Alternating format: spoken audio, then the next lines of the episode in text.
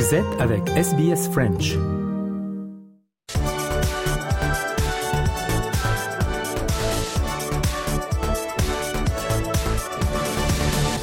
Europa Voice euh, numéro 114 et comme à chaque épisode je suis avec Nathanaël Bloch. Salut Nathanaël. Salut Christophe.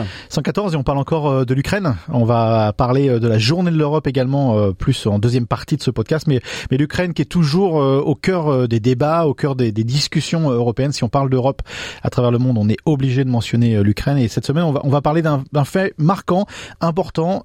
Ursula von der Leyen était à Kiev et ça c'est c'est quand même quelque chose d'important dans dans la diplomatie européenne. La présidente de la Commission européenne, euh, Christophe Ursula von der Leyen, a effectivement euh, choisi une date très symbolique, le, mardi 9 mai, qui est la date de la journée de l'Europe, euh, pour célébrer justement cette Europe à Kiev et rendre hommage à la construction européenne et mhm. évidemment au discours fondateur de, Robert Schuman il y, a, il y a 73 ans de cela.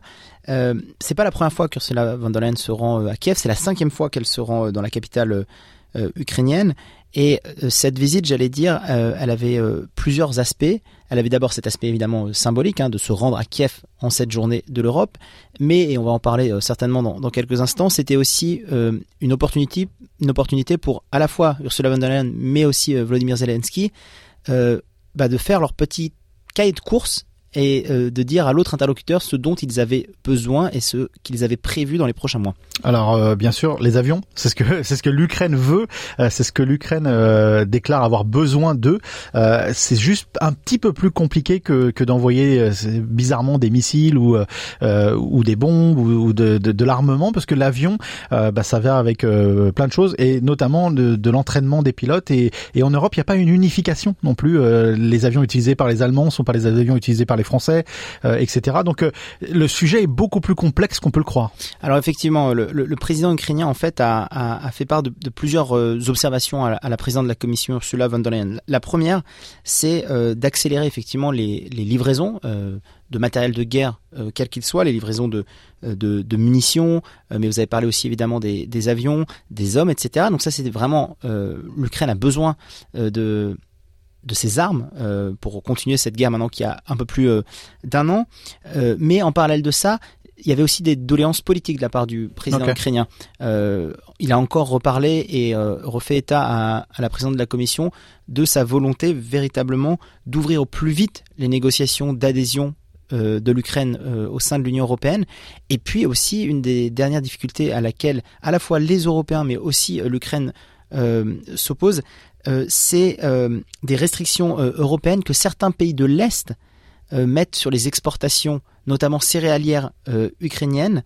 Et on a par exemple la Pologne, tout simplement parce qu'ils veulent protéger leurs agriculteurs. Donc on a d'un côté en fait les Européens qui aimeraient encourager et, faire que l'économie ukrainienne ne s'effondre pas, mais on a encore des réflexes assez protectionnistes de la part de certains pays européens pour protéger leur population. Et donc c'est à la fois ces doléances politiques, cette volonté d'avoir plus euh, d'armes, d'avions, de munitions et d'hommes, mais aussi euh, de demander à Ursula von der Leyen que l'Europe, encore une fois, parle d'une seule voix et qu'il n'y ait pas ces euh, petits protectionnismes qui font que la situation serait encore plus compliqué pour l'Ukraine qu'elle ne l'est actuellement. Ouais, protectionnisme euh, à peine dissimulé en fait. Hein. C'est c'est c'est pas du tout dissimulé. Euh.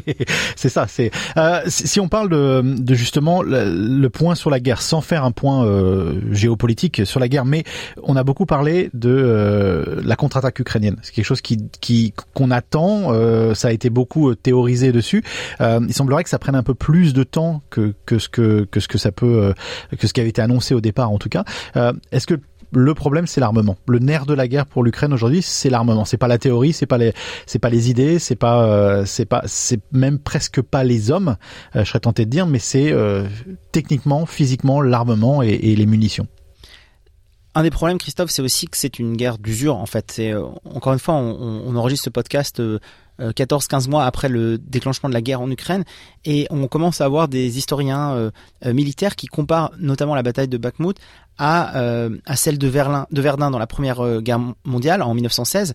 Euh, pourquoi? Parce que la durée, elle est très longue, euh, parce que le bilan, il est lourd. Alors le bilan encore de, de, de Bakhmut et, même de la guerre en Ukraine, il est, il est difficile à avoir. Juste sur cette partie euh, de l'Ukraine, on a certains chiffres qui font état de un mort ukrainien pour sept morts russes, d'autres qui font état d'un mort ukrainien pour trois morts russes. Donc c'est encore très difficile. Il y a aussi une bataille de la communication autour de ces chiffres-là. Et puis au sein même, euh, j'allais dire des, camps, on a par exemple du côté russe à la fois euh, euh, le, ministre de, l'Intérieur qui est en, opposition avec les dirigeants des, des troupes Wagner. Enfin, vous voyez, il y a encore véritablement une bataille de la communication et politique qui qui fait rage. Euh, et d'ailleurs, on l'a vu en, cette journée du 9 mai, qui est une journée importante en Russie, euh, où euh, d'ordre général, on, déploie et on montre toute la force qu'on peut avoir quand on est russe, quand on est le gouvernement russe sur la place rouge, avec bah, tout le, florilège de chars, de missiles, d'avions, de fusées, de tout ce qu'on peut, tout ce qu'on peut mettre à la grande grandeur du pays, à la gloire de la Russie. Cette année, le 9 mai était beaucoup plus succinct, beaucoup plus feutré. et là, c'était pas du coup sur le coup de la communication. C'est qu'on sent que là, on peut peut-être y lire du fait qu'il y a, un certain problème, une problématique russe sur cette guerre. Ce qui est sûr, c'est que dans la, à l'heure actuelle et notamment dans cette bataille de Bakhmut, le Moscou euh, a jeté des forces euh, considérables dans cette guerre d'usure et a, perdu des troupes. Ça, c'est quelque chose qui est évident. Et puis, il y a aussi quelque chose qui est très intéressant là d'un point de vue euh, de l'image, d'un point de vue journalistique, d'un point de vue de la communication, c'est que euh, Bakhmut, à, l'inverse d'autres euh, batailles, d'autres offensives, comme par exemple Mariupol, est extrêmement peu montré à la télévision, russe. Euh, il y a une espèce de, censure.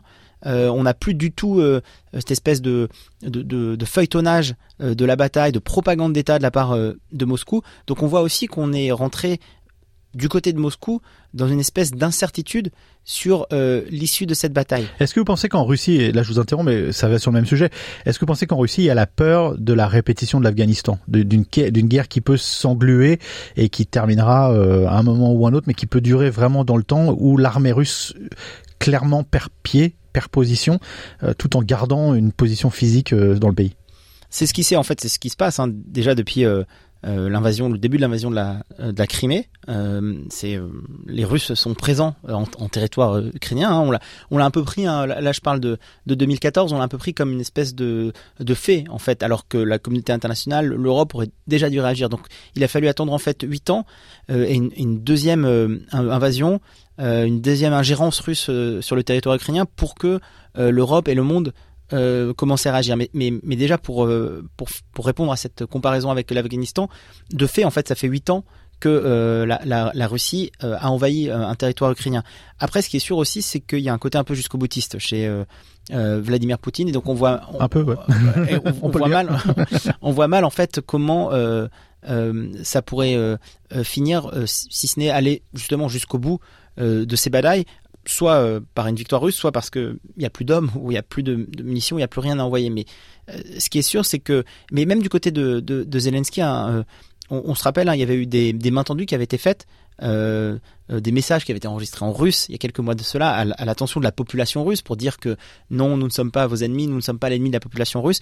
Là, même du côté ukrainien, on est rentré vraiment dans une autre phase où voilà, il faut des armes, il faut des munitions parce que encore une fois, ce sont les faits, c'est une guerre d'usure, euh, euh, ça dure.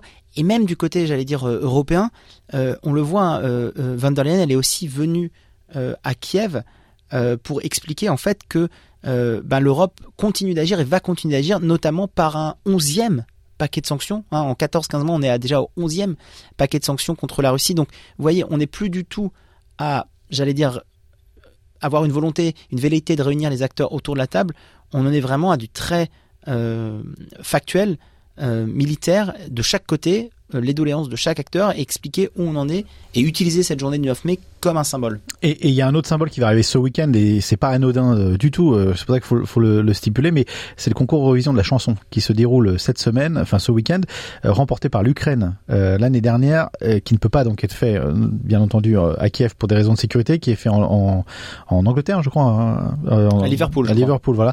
ce que je veux dire par là, c'est que ce qui est pas anodin, c'est que Volodymyr Zelensky a demandé à parler euh, à ce, pendant, pendant la cérémonie, ça a été refusé. Euh, et l'Union européenne, c'est comme eux qu'organisent aussi euh, l'Eurovision, c'est organisé par l'Union européenne. Donc, donc il y a aussi cette guerre de l'image, de la communication qui se bat jusqu'à nos écrans. D'ailleurs, en l'occurrence sur SBS pour le concours Eurovision de la chanson ce, ce week-end. Oui, effectivement, c'est encore une fois, on est, on est là à l'intersection de du militaire, de ce qui se passe sur le terrain, de cette bataille de Bakhmut qui est, qui est interminable. On a on a des témoignages qui, des, articles de journaux de confrères qui racontent voilà cette et puis et puis le travail qui est aussi difficile avec les, habitants et ça c'est important de le, souligner. J'avais vu un, un, témoignage très intéressant d'habitants qui disaient que en fait certains attendaient les Russes en fait. Donc c'est-à-dire qu'on a aussi une population qui est encore malléable dans un sens où on ne sait pas comment ces populations vont réagir si la ville tombe aux mains des Russes. Euh, et, ça rend le travail aussi des militaires, des volontaires, euh, beaucoup plus difficile. Donc on a cette bataille militaire, on a cette bataille politique avec euh, Van der Leyen qui doit un petit peu remettre certaines troupes dans le droit chemin et faire que les sanctions, l'Europe puisse parler encore une fois d'une seule, voix. Et puis on a cette bataille de l'image que vous venez de mentionner, où là vous avez parlé de l'Eurovision, mais Zelensky a aussi cette propension à apparaître sur nos écrans un peu tout le temps. Hein. Il l'a fait à de maintes reprises euh, au sein de différentes instances internationales.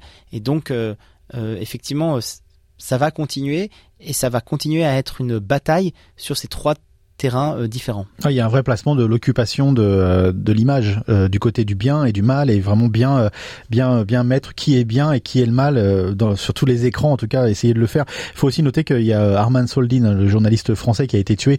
il avait 32 ans, il faisait partie de l'AFP, il a été tué dans ces combats d'ailleurs. c'est le 11e a priori reporter ou journaliste tué sur place pendant ce combat. Donc c'est vraiment des pertes aussi de ce côté-là qui sont très importantes. Oui, et sur et sur euh, sur euh, Arman Soldin et, euh, et je voulais d'ailleurs qu'on dédie hein, ce numéro d'Europa Boss à ce journaliste.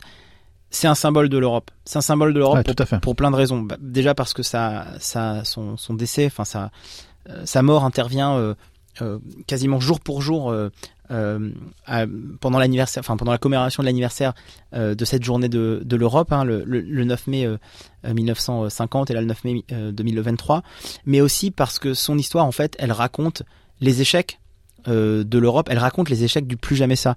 Arman Soldin, il est né au milieu des années 90 dans la Bosnie, il est né à Sarajevo dans la Bosnie en guerre. Il a quitté Sarajevo à l'âge de 1 an euh, en tant que réfugié avec sa famille. Il allait en France, il a travaillé en Angleterre, il a travaillé en Italie, il a travaillé dans cette Europe euh, des frontières, euh, cette Europe sans frontières, de, de déplacement libre, de, libre des biens, des personnes. Et il termine sa courte vie sur le, un terrain de guerre en Ukraine.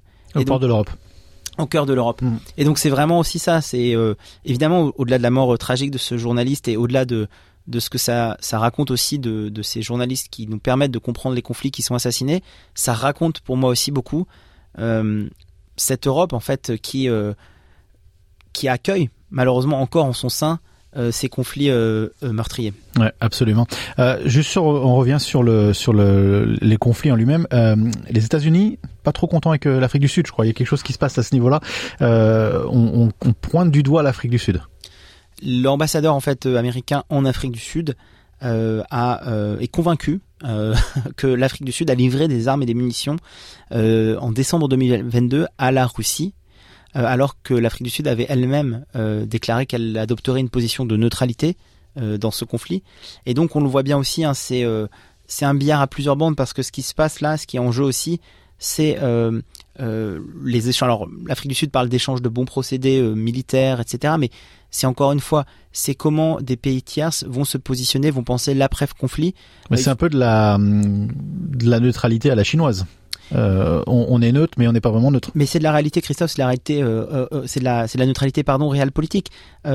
Pretoria organise en août prochain le sommet de ce qu'on appelle en, géopolitique les BRICS, c'est-à-dire les, mhm. les c'est un groupe de pays qui réunit l'Afrique du Sud, le Brésil, la Chine, l'Inde, la Russie, c'est les acronymes de ces pays-là, un Brésil, etc. Et donc en fait ils, se, ils ont un groupe en fait de c'était un peu comme si vous voulez dans les années euh, 60-70 euh, la conférence de Bandung les pays en, en voie de développement etc. Là il y a les pays encore émergents ces grands pays émergents que sont Brésil, Afrique du Sud, euh, Russie, Chine etc. qui se mettent ensemble, qui travaillent ensemble. Alors là évidemment il y a un mandat d'arrêt international contre Vladimir Poutine, il sera pas possible pour lui de se rendre. Mais ce que je veux dire encore c'est que ces pays là euh, ils font preuve aussi d'une réelle politique, ils savent qu'il y aura un lendemain à ce conflit-là et euh, l'Afrique du Sud est évidemment embarquée avec ses autres grands pays émergents dans des des projets de coopération, euh, euh, etc. Et puis euh, et d'ailleurs Lula, on peut en parler, mais Lula également, il y a une semaine ou deux de mémoire, pareil, il avait fait vœu de neutralité en disant on va pas chercher qui est le responsable, au mieux trouver une sortie. Enfin, Lula c'est le président du Brésil et pourtant un, un président plutôt progressif au Brésil qui prend une voie très modérée, on va dire entre guillemets, par rapport à ces, à, combats. Donc c'est carrément lié à, à, à cet accord avec les BRICS c'est lié à ce, groupe de pays hein, qui, qui s'organisent ensemble, mais c'est aussi lié à des positions qui, encore une fois, sur le terrain de la réelle politique, peuvent s'entendre. C'est-à-dire que euh, la position officielle de l'Afrique du Sud, par exemple, c'est de euh, ne pas justement de refuser de condamner cette invasion euh, russe en Ukraine, d'affirmer de vouloir rester neutre. Pourquoi? Tout simplement pour dire que il vaut mieux qu'il y ait un, dialogue entre ces différents pays et que c'est le dialogue qui mettra fin à cette guerre et, pas et pas euh, pas forcément des paquets de sanctions, etc. Donc encore une fois, du côté de l'Afrique du Sud, euh, c'est une position qui est audible, c'est de la réelle euh, politique.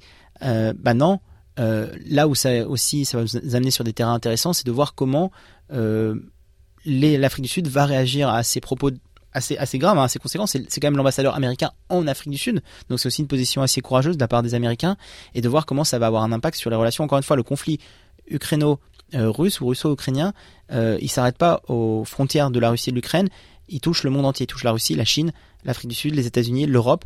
Et, c'est ça aussi que doivent, que les grands dirigeants de ce monde doivent préparer pour demain. à quel à quel point, sans dire que faire du sensationnalisme, mais euh, à quel point en histoire on pourra regarder ça comme une, guerre mondiale, même s'il n'a pas eu lieu sur le terrain à travers la planète comme la première ou la deuxième guerre mondiale ont eu lieu.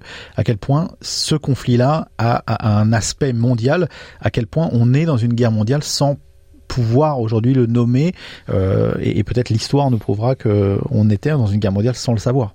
C'est un très bon point, Christophe. Et puis, euh, euh, au-delà de, de des, des, territoires, enfin des, des, endroits où se passent les combats, si on fait le, la somme, par exemple, des, des munitions et de la provenance des munitions, euh, même des combattants internationaux, on, peut déjà dire qu'effectivement c'est une mhm. guerre qui dépasse. Il y a une réflexion, il y a une réflexion hein, là-dessus. Hein.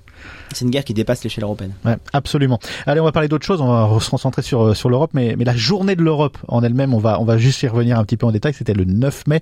Euh, à quel point c'est important d'avoir une journée de l'Europe? Je vais commencer par une petite boutade, Christophe. C'est important surtout pour les luxembourgeois parce que c'est le seul pays de l'Union européenne qui bénéficie d'un jour férié. Une boutade luxembourgeoise. Pour, pour cette journée de l'Europe. Non, mais euh, au-delà de cette, euh, cette référence-là, euh, c'est important parce que c'est, euh, on a peu de dates encore. On a, on a encore quand même très peu de dates pour fêter l'Europe ensemble, ensemble au niveau des, des Européens. une date commune. Il y a très peu de dates communes. Il y a, il y a peu de dates communes. C'est une construction qui est quand même récente. Hein, ça a un peu plus d'un demi-siècle la construction euh, mhm. européenne. Donc c'est important aussi d'avoir des dates euh, euh, symboliques c'est pas le seul symbole, la, journée de l'Europe. Il y a plein d'autres symboles au niveau européen. Il y a le, drapeau européen, le drapeau aux étoiles. Il y a l'ode à la joie. Il y a la devise qui est unie dans la diversité. Donc ça fait partie d'un ensemble euh, de symboles. Maintenant, la question c'est pourquoi est-ce que c'est le 9 mai euh, cette euh, journée de l'Europe?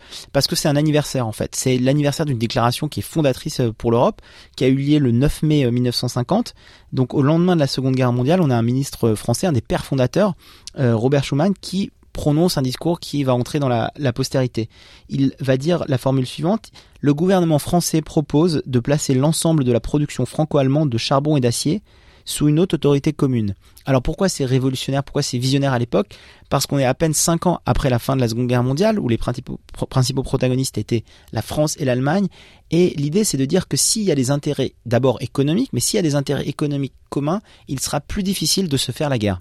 Et, je rajouterai un point là-dessus, c'est où c'est visionnaire, c'est que on est encore dans une, Europe d'après euh, guerre, comme vous le dites. Il y a encore le plan Marshall, il y a encore des, choses qui sont en place.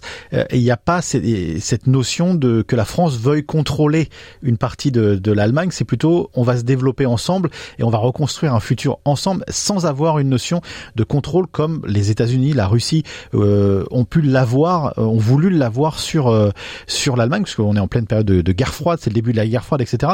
Ça, c'est très visionnaire de la part de Schuman, c'est de se dire, on ne veut pas contrôler le charbon allemand, on veut se développer ensemble et vous aider à vous reconstruire correctement. Exactement ça, c'est un projet de co-développement en fait. Et là aussi où c'est visionnaire de la part de, de Robert Schuman et des, pères fondateurs, c'est que euh, c'est pas un projet qui va impliquer simplement la France et l'Allemagne, c'est que ce projet de communauté économique de charbon et d'acier, elle va réunir six pays de l'Europe de l'Ouest. Elle va réunir la France, l'Allemagne, les pays du Benelux, la Belgique, les Pays-Bas, le Luxembourg et l'Italie. Et donc c'est vraiment, encore une fois, c'est cette idée de mettre ensemble une contribution commune parce qu'on aura des intérêts économiques, donc on va éviter de se faire la guerre, de se tirer dans les pattes et d'inclure encore une fois l'Allemagne. Alors Juste pour nuancer un peu. Quand, on dit l'Allemagne, on dit la Rhénanie. Hein. On parle pas euh, de toute l'Allemagne, parce que l'Allemagne à l'époque était quand même euh, bien séparée, bien éclatée entre guillemets entre plusieurs pays. On parle vraiment de cette zone charbon qui est euh, le, tampon entre la France et, et la Rhénanie. On parle de la République fédérale d'Allemagne, mais mais un petit bémol aussi, c'est-à-dire que là où c'était malin, c'est qu'à partir de ce moment-là aussi, l'Allemagne n'avait plus le droit de se remilitariser. Mhm. Donc c'est-à-dire quand même qu'il y avait une, des sanctions, mais que ça n'empêchait pas ce développement euh, économique. Et puis euh, cette communauté économique de charbon et d'acier, elle donnera en fait euh, quelques années plus tard la signature, enfin elle permettra la signature du, du traité Rome et la mise en place de la de la communauté économique européenne, etc., etc., jusqu'à arriver à, l'Union européenne euh, euh, quelques décennies euh, plus tard. Mais donc c'est ça aussi qu'on célèbre ce 9 mai, c'est cet anniversaire fondateur. Et puis les dirigeants européens, je, dirais, on profite aussi souvent de ce 9 mai euh, pour faire avancer des choses et pour faire des choses symboliques euh, pour l'Union européenne. Si on prend simplement euh, en 2021, l'Union européenne lançait la conférence sur l'avenir de, l'Europe, qui, est un exercice de consultation des citoyens européens. Et puis l'année dernière, il y avait qui était conclu à, Strasbourg par des engagements que les dirigeants européens euh, avaient pris, notamment sous la houlette de la, de la présidente de la Commission, Ursula von der Leyen. Donc c'est-à-dire que c'est symbolique, mais c'est aussi une espèce de locomotive qui permet aux dirigeants européens bah, de faire avancer le, le projet européen, de le rendre un peu plus, euh, un peu plus accessible. Mais c'est très important d'avoir une date, à mon avis en tout cas, une date qui rappelle dans les esprits à tout le monde en Europe ce qu'est l'Europe, parce que c'est vrai qu'au jour le jour, on peut un peu oublier des fois, quand il y a des conflits comme on en parlait au premier parti de conflit ukrainien avec la Russie, que, l'Europe est vraiment euh, au cœur de la vie de millions de gens et que il y a cette journée où on peut, euh, un peu partout dans le monde et notamment en Europe, rappeler que l'Europe est importante. L'Europe, Christophe, c'est aussi, et ça je pense que pour nos auditeurs c'est important de le rappeler, c'est 460 millions, c'est une réalité pour 460 millions euh, d'habitants. D'Européens. D'Européens. Euh, et donc ça, donc c'est une masse, c'est un poids, c'est c'est quelque chose qui est qui est réel. Et puis j'allais dire aussi quelque chose qui est qui est très réel, c'est que encore une fois, et ça c'est le hasard du calendrier, c'est euh, que la présidente de la Commission, pour célébrer cette journée de l'Europe, pour célébrer les pères fondateurs, pour célébrer les réalisations de l'Europe, elle décide de se rendre à Kiev et d'ouvrir un peu, encore un peu plus euh, à l'Ukraine euh, les portes, voilà, encore une fois, de ce qui était au début un marché économique commun et qui, j'espère, de plus en plus deviendra une réalité politique et, et, créera un sentiment d'appartenance pour différents pays qui ont différentes histoires, mais qui trouveraient encore une fois un commun ensemble dans cette Europe. Absolument. Merci Nathanaël. Merci Christophe.